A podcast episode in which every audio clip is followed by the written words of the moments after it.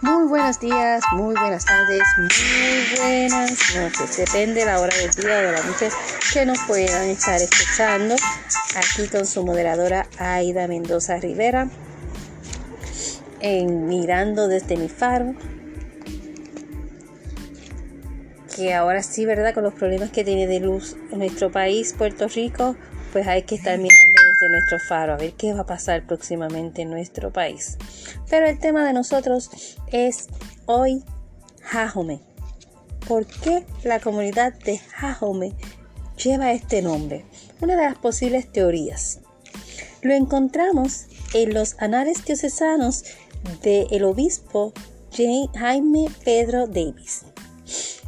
Es probable que a principios del siglo XVIII emigrara a la isla de Puerto Rico un sardo, o sea, un natural de la isla de Cerdeña que en aquella época pertenecía a la corona de España. Este sardo, cuyo nombre era Jacome, Giacomo, vino a residir en la parte sur de la isla, en la entraña de la cordillera, lo que hoy se llama Jajome, de Jacome.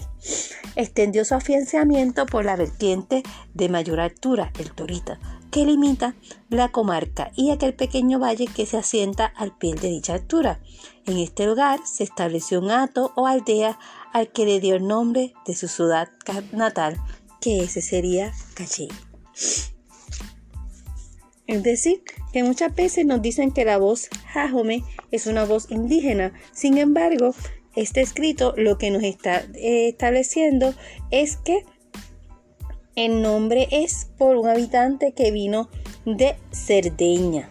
Así que ahí, ¿verdad? Pues nos crea dos posibles teorías. Una que es una voz indígena y otra que es basado en el nombre de uno de los primeros vecinos que llega a esa comarca o a esas tierras. Así que fíjese que hay que seguir siempre mirando, como nosotros decimos acá, desde nuestro faro para encontrar nuevas historias y nuevos personajes, ¿verdad?, que nos amplían nuestro conocimiento histórico, como es el nombre de Jacome o Giacomo, que vino a residir a la isla y que le encantaron las tierras de Jacome. Y lo podemos entender, es una tierra de mucho verdor, es una tierra donde se puede respirar en plena libertad porque la contaminación allí no es tal como la de los cascos urbanos.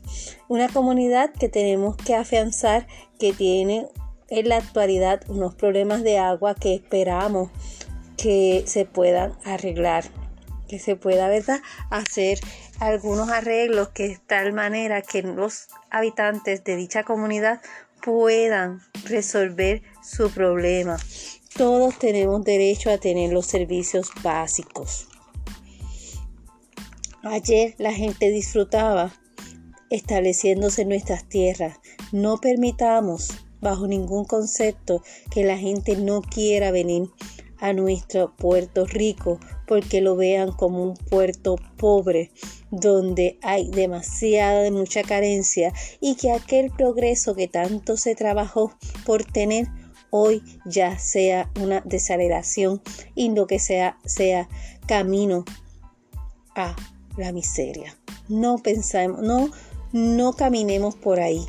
Siempre caminemos con nuestra frente en alto para un Puerto Rico mejor, porque otro Puerto Rico mejor es posible. Así que seguiremos mirando desde nuestro faro. Hasta la próxima. Y recuerden, compartan, compartan, compartan.